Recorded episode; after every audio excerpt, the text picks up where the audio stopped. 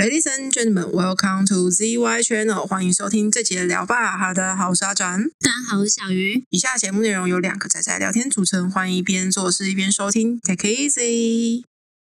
我想一下哦，你就只是很普通的讲说今天是干嘛而已，好不好？然后我就我就怕这样讲的太生硬嘛。好，那我们今天又来到了我们的娱乐柜时间。对呀、跟大家推推一些电影、影集、动画、漫画或者是小说啊，还有歌。我觉得歌应该要变成常驻了。歌可以常驻了，我觉得你可以列进去了。对，因为你知道有时候听到真的是有种哇哇哇哇哇的那种感觉，这好厉害呀、这种感觉。就是有种这我我不一定觉得他真的是顶强，可是就有一种哦，真的是很想跟大家分享一下的那种感觉。耳目一新。对对对对对对对，好，我们现在就高速切入我们的正题。嗯，我们第一个环节是电影的环节。今天要跟大家推荐的电影是《购物狂的异想世界》。这部电影其实它主要是在讲说，就是女主角她是一个购物狂，其实很简单，真的架构很简单。她就是看到什么都会想要买，就是名牌的包啊，她就想要；然后名牌的衣服，她就会想要。然后同时也因为这一点，所以她不太会理财。但她后来被理财的杂志找上，然后写专栏。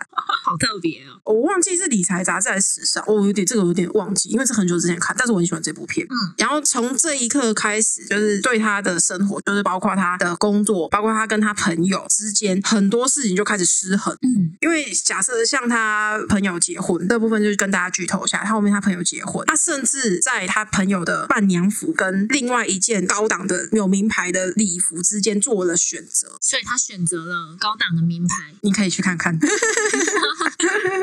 这一部好像蛮久的，但我我到现在还没有看过哎，我的天呐！我超推，这真的很好看的、因为我很喜欢看他在最后他的心境的转折。哦，你刚刚讲的这部让我想到了之前一部很红的也是电影，就是穿着 Prada 的恶魔。但他有一点不太我，觉得感，我觉得有一点类似，听起来。嗯嗯，不一样。穿着 Prada 的恶魔是他在时尚圈里面的，就是跟那个总编之间，他怎么去让自己的地位更加升，呃，那叫升值。提升，对，更加提升。可这个不是，他的重点是在，因为他没有办法克制自己购物的欲望。嗯，他甚至去参加那个有有一种叫戒断会，类似那种东西，就是一、一群购物狂。哎，对对对对对对然。后互相帮助，就是让自己不要就是这么的想要去购物。对对对啊，互助会就是他有参加那个互助会，然后他们在里面还是有发生一些事情，而且甚至让那个互助会产生了很大的问题。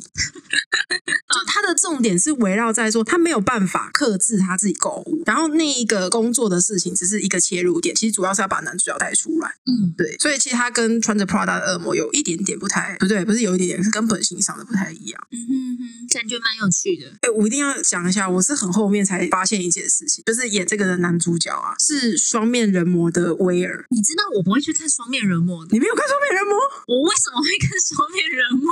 我以为你会很喜欢，你知道 Hannibal 跟 Will 之间的互动，你知道吗？喜欢跟会不会再去看双面人魔这件事情是两回事，好吗？为什么？就是我跟你说，那部我连剧都没看，我就只知道他这两个人，然后中间大概发生了什么事情，我连剧都没看。哦，抱歉，它是一个美食番啊，这样可以吗？可以，我知道他是个美食番，但我不敢看。它是一个看起来很好吃的的影集，对对，只是食材的来源有一点不太一样。你确定只是有一点吗？哎、也是我真的很好奇，说你不会有那种，就我们应该是没有到购物狂，可是你不会有那种哦，好想很想买东西的冲动吗？对，压力大的时候你就很想花钱，然后那时候你就有很多冲动性消费。然后各种刷刷刷刷，然后看下个月账单。会有一点，但是因为我本来就是应该说我会花出去的钱其实本来就不多，手头上的存款本来就没有很多嘛。然后压力很大的时候，你就会可能去买衣服，那你就可能会不太看那个标价。哦，你说就是有那么难得一次的放松感，这样。对对对对对，就可能说哦，平常自己买的衣服可能是几百块，可是你压力大，你去逛什么，然后你可能看到一两千块的衣服，你也会买，或是一两千块的保养品，你可能也就刷下去了。这个我好像可以想象，但是因为有时候其实，哎呦，这真的是我有一点点可以理解他用购物去满足一些生活上缺憾的感觉，因为你就是有种缺了点什么。购物重点是刮下去、买下去那一瞬间的快感，就你拥有了，你取得那个东西的物权的的快快感。对可是，在那之后，那个东西怎样不不重要。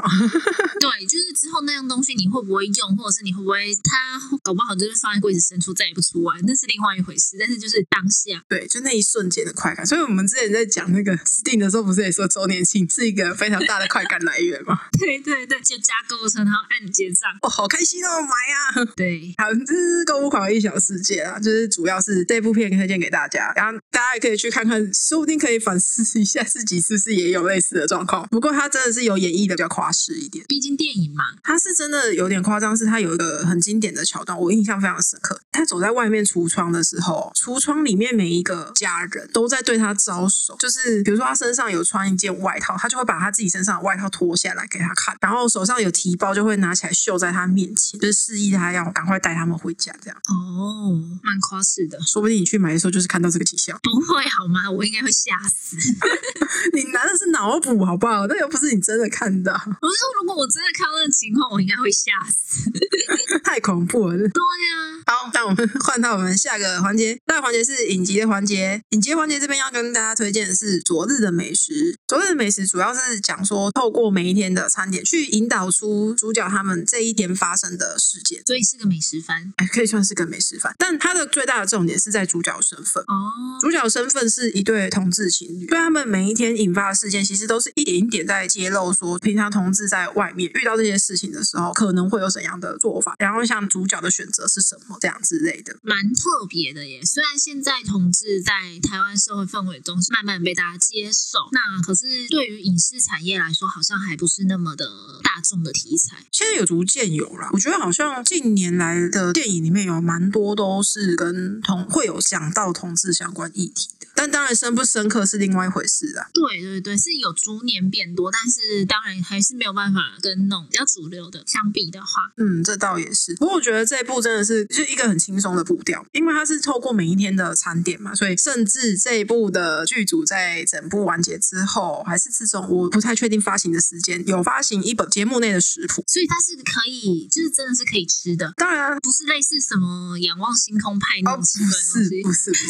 不是，不是，它不是那种东西，它是很正常的食谱。比如说他们今天做什么制菜啊，然后他就会有食谱里面就会写出它什么制菜。这好像蛮不错的耶。对，不过它原作好像是漫画，这个我打算要补。不过它的日剧真的就拍的还算不错。嗯，对啊，因为像他会面对的问题，比如说像是呃，他们后面会出现他们有另外一个同志的友人，嗯，他们就会讲到说，哎，那平常怎么跟另外一半相处的时候的问题，这样。觉得其实跟另一半的相处是一个蛮值得讨论的课题，不管是同性异性之间。对啊，那同性之间的话，就还会有个问题，比如说我们今天在外面用餐，然后我牵了我另外一半的手，我另外一半是有可能会把手甩掉的呢。对啊，对啊，所以就是他们会遇到的问题，当然会比异性的还要多。但我觉得这个就是也是值得讨论，但是我觉得他们更值得讨论是家庭相处的问题。哦，对，这部里面也有讲到，就是这部里面有讲到说，他们其中一个人那边的家庭对于他们这段关系是怎么看的，然后有去演绎说他的父母怎么面对他们这样，嗯，因为我觉得很多父母应该都是持反对意见，或者是勉为其难的接受。对，勉为其难的接受。因为像我本人好了，我曾经就是有一点跟我妈说，因为我妈可能之前就会说，就是他们其实很担心我交男朋友这件事情。嗯，然后，可是那时候我就会有点故意，就是那时候你知道读高中生嘛，我就跟他说：“你怎么知道是男生？搞不好是女生呢？”可是我妈只要听到我讲这个之后，她就会闭口不谈，瞬间安静这样。对，会安静，就不会再跟我继续这个话题。可是我就其实有一点刻意的要跟他们说，其实不管男生女生，只要是我喜欢的人，我会希望他们都是可以接受的。就重点还是能接受这件事情，不是在他的性别上啦。说实在的，但是我们这辈的人的家长有一部分是很难接受自己的小孩是同性恋，他可以接受别人的小孩是同性恋，可是不能接受自己的小孩是同性恋。对，然后就是或者像你前面讲的，勉为其难的接受，但心理上还是会有疙瘩。但这种就是在家庭相处方面上，我觉得他们的难度是比我们就是异性之间的话，会在难度更大一点。嗯，除了是美食番之外，它还是一个生活情感番。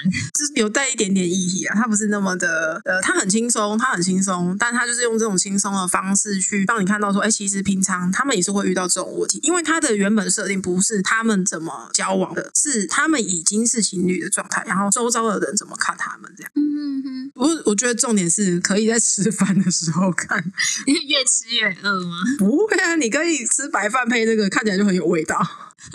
真的好难过、哦，那我跟你讲，我下一步推的也会让你一样有难过的感觉。这是什么？我们接下来就要先进到我们动画的环节。我们动画环节这次要跟大家推的是魏公家今天的餐桌风景。其实它可以很轻松看，它叫魏公家，魏公家是 Fate Stay Night 里面的主角，他们家就是主角就叫魏公侍郎啦，所以其实它是从 Fate Stay Night 的世界观衍生出来，但不重要，不重要，就是这个世界观的设定不是很重要，因为它是一个被额外拉出来做的故事这样子。嗯，因为原本的世界观的话，就是大家为了抢夺圣杯啊、打架啊、互 K 啊什么之类的。但是这个就是完全假设今天没有这些事情的话，然后他们主人跟从者之间的日常生活，所以他已经完全撇除掉那些其他的因素，就是很一个很轻松的饭。你今天就算不认识里面的角色也没有关系，你就是看他们轻松吃饭这样。就是我不一定要从第一集，我可以从中间，我今天转到哪一集就是哪一集，都不会看不懂。对，然后你想要今天想要看说，比如说吃个午餐配个什么的话，也可以看这个。这个跟昨日的美食我记得一样，一集大概十几分钟或二十几分钟。啊，它的它动画是十几分钟，昨日美食好像是二十几分钟。都不长哎、半个小时内大家就吃个饭啊，对啊，就是你吃饭可以配饭的。吃饭配饭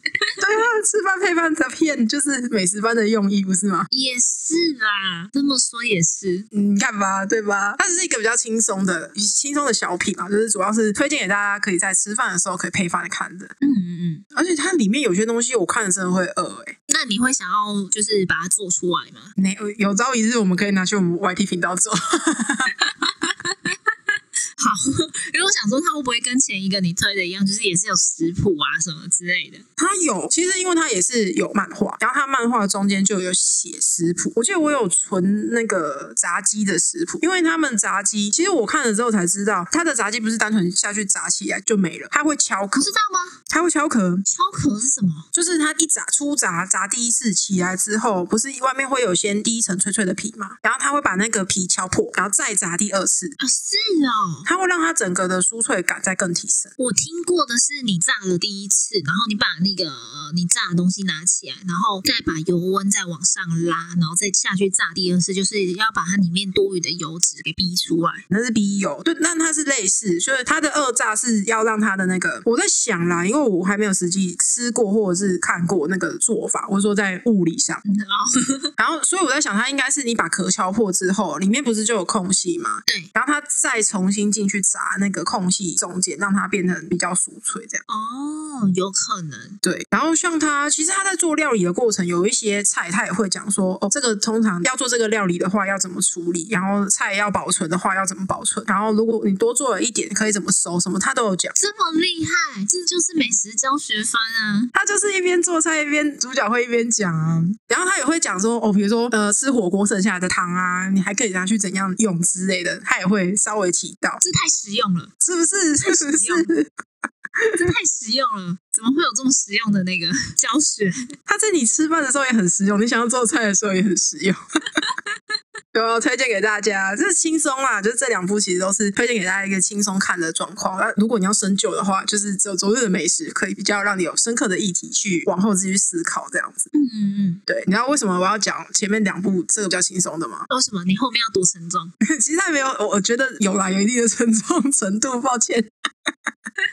你说哪一部？我们下一个环节是漫画环节，漫画环节这边要推大家的是一部叫做《关于死亡》的漫画，听名字就好沉重。但其实对还是有点沉重。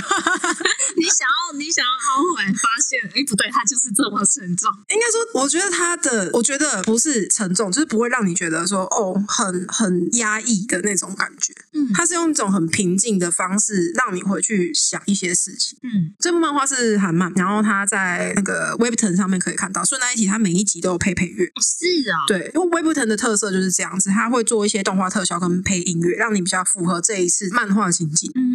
然后他这个的重点是主角是一个大叔，其实他不是固定的形态。他的第一集就讲说，他可以是你任何想到的样子，你可以觉得他是个小孩，你可以觉得他是个女人，都可以。只是他常驻的形象是一个大叔，嗯，然后你可以把他当成是死神。然后每一集的主角都不一样，还有就是濒临死亡的边界才会来到这个地方。主角的重点就是陪着他们走完最后这一段路，但路的终点是哪里不知道。哦，是哦，对，连主角也不知道。呃，应该说主角他可能知道，只是这一次故事的主角他不知道。嗯哼，就这个大叔，他是因为他是死神，他会知道说你你再来你要去哪里，然后他会陪伴你走这一段路，听你说你的故事。哦所以每一集来的主角，他们的故事都不太一样，哦，所以他也会呃根据他遇到的事件，最后的结局也会不太一样。嗯哼嗯哼，然后像他的第一集，就直接跟大家讲一下，第一集他是一个出了车祸的人，一个男生，他出了车祸，然后他来到这边之后，死神就说你接下来要走的路还很长，所以我陪你走，然后你顺便跟我讲讲你的故事。然后他就有讲说，其实他在生活当中有遇到很多比较悔恨的事情，比如说他还没有跟他的我忘记是女朋友还是老婆，就是他老婆，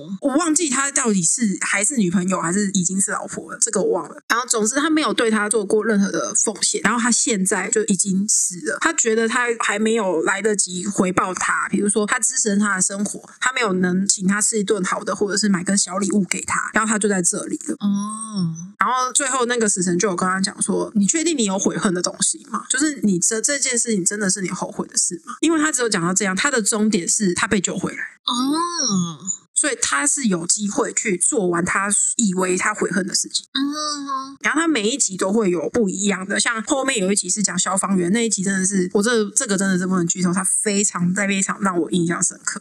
好，我等一下来去看一下。赞，它不长，它不多，我记得全部才二十一话，很少。可是每一集都多少会有一些让你很印象深刻的点，然后你也可以回去想一下说就是他抛出来的事情，就是会让你回想说，你是不是曾经也有过类似的状况，或者是你有过有遇到类似的状况的人的话，其实他们是怎么想的，嗯哼，就还蛮不错的一个漫画。我真的是从看完之后记到现在，你怎么突然跑去看这么沉重的东西？没有这个我很久之前就看了，这我大学的时候就看。哦，这个大概四五年前看的，可是我最近又想起来，真的很推，印象深刻。，对，印象很深刻。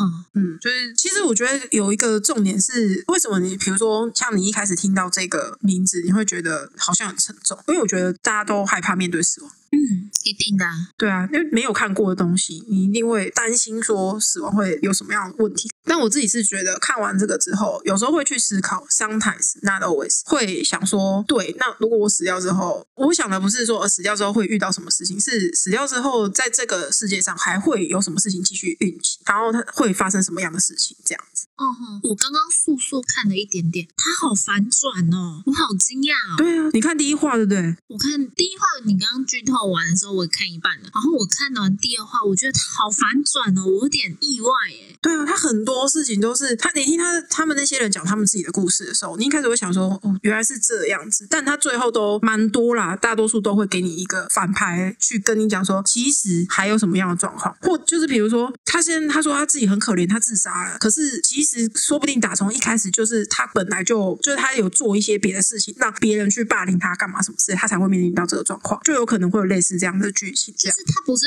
不能够只信他是一个受害者的角度，但他也有可能是旁观者，或甚至可能是加害者之类的。对对，所以我觉得他的描写其实真的算不错，而且他那个有一点点算是活用长条漫的优势，因为长条漫的优势就是你不知道下面会发生什么事情，对，因为横翻漫是一般的横开书，是你看的右页，你也会同时看到左页，所以你会知道左页发生什么事情，你不知道的是下一页发生什么事情。但长条对长条漫来说，下一页一直都在下面，对，对哇塞，好厉害哦！对啊，很特殊、很特殊的一部作品，我真的是很推给大家。要是说不定哪一天我们就是来做，等你看完之后，可以做几个比较深刻的讨论，这样。可以，可以，他太反转了。对啊，好，我们就换到我们下一个环节喽。嗯我们下一个环节是歌曲的环节，这就算直接推演出者给大家这样。嗯，第一个是，其实我觉得应该已经很多人开始知道他们了。谁呀、一个台湾的团叫做克拉奇，我不知道。他算是一个比较新的，我觉得啦，他我觉得他算是一个比较新的团，然后应该说比较近期才比较开始被人家知道的团。那他的很大的特色是，其实他是台语，大多数是台语，他也会掺杂，因为克拉奇的那个主唱好像是阿美族人还是怎样，就是原住民的这样子。对，是那个之前就是广不是广告，就很常出现在新闻，然后他是原住民，然后但是他唱的应该是原住民的歌吧？我我不知道他有没有出现在新闻诶、因为我是真的就是演算法给我的。是哦，对，然后他唱就是他有的歌会里面会有原住民语，但他近期的歌蛮多都是台语的。哦，然后他的曲风是走有点 K on 那种轻音、轻摇滚的风格，比较偏向日系的动漫，就日系动漫同人的那种作品的感觉。哦，嗯，像他现在的歌，前阵子演算法一开始推给我是那个《万千花蕊慈母悲哀》，其实你要用台这个名字好，你要用台语念台语什么？“满身灰绿”，看你这样子意思要我，你让我看一下。满身灰绿，吉不悲哀。哦哦，我好像懂了。他就是他的歌名也都会是用台语的方式写，然后里面的词，他们其实好像有出两个版本，第一个原版是比较旧的，然后新的这个版本是还有去找台语的研究者去修辞，让词变得比较顺，就是更符合台语的那个味道。对，然后让他的那个韵点韵的比较好，比较好韵过去这样子。嗯哼嗯哼，然后他的歌是我觉得还蛮有特色的，哦，这个我真的是我没有听过，因为我刚刚一开始以为你讲的是那个亚亚维亚维莫瑞，我不知道他主唱是不是叫这个名字、欸，因为我没有记。嗯，可能不是啊。我要讲的是阿豹啦，我前面应该跟你讲好像是阿豹。不是不是，他们算比较近期，我觉得比较近期，就是他们的曲子大概都在这一个月内。原版在更旧一点的版本可能更久之前，可是这一个月内比较多人在讨论。我觉得哦，我觉得他的 MV 也好有特色哦。他的 MV 是那个啊插画类，对，对啊，所以就我说他整体塑造起来的感觉还蛮日系。哦，真的有那个风格。嗯，他真的有那个风格。他们的曲子我蛮推那个，诶，中文是写这该死的居直恰爱，但是你 用国语突然讲不出来，你要知道国语就是会这么卡。你可以用台语啊，我听得懂。没有，我我我要讲一下，不然打大家打不出来啊！哦 哦，好，你知道大家就会真的变得跟我们这集的标题一样呢。没有名字，我知道怎么找啦。神奇。真的，台语的话是，等一下啊，我要运转一下。好好，台语的话是这感谢高迪嘎爱。哦，这真的，如果你念台语，我还真的答不出来。你是说我念台语，你不知道他中文应该推哪个吗？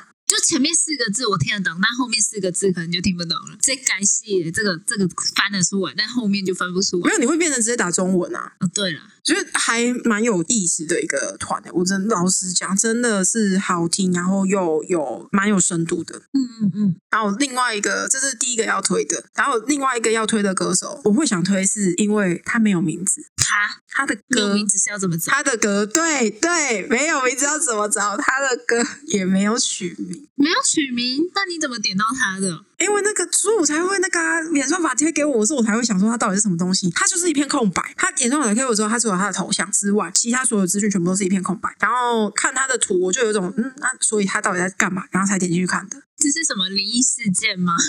超像，而且我点进去看的那个，他还真的是在讲一个灵异事件。其实我会很想要推大家，是因为我们曾经做过一期是在讲如月车站吧，对，它其中有一首歌，我推测应该就是在讲如月车站。这么厉害，对他的呃，先跟大家讲一下说怎么找到他的歌好了。他其实他有 Twitter，其实他 Twitter 也是没有名字，因为 Twitter 会有账号跟那个 ID 名称。对他的 ID 名称是表情符号，所以其实你是不太好打的。然后他的账号是 x 零 o 零 x 底线，你要这样子找才会打得到。而、我们会打在那个资讯栏里面，所以大家不用担心。好特别哦。然后他那首歌，我会觉得他是在讲路易车站，是因为他中间其实有一些变成乱码的资讯，哼，然后有人去解析那个乱码的资讯，那些资讯翻出来是当时如月车站在二 CH 版上的回复讯息。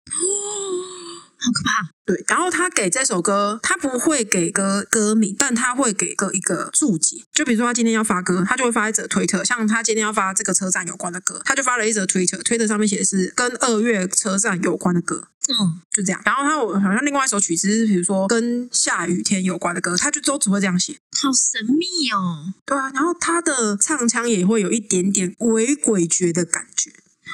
它真的是，整个曲风是都是比较稍微阴沉一些的，嗯，就很有特色哎，超有特色，但是很难推，因为它没有名字。对啊，没有名字哎，来，所以来大声讲，我们这一集的标题是什么？没有名字是要怎么找呢？我刚刚已经讲过了。因为你知道后面几个就会各种，然后特别是这一个，就会想这没有名字，我是找屁哦。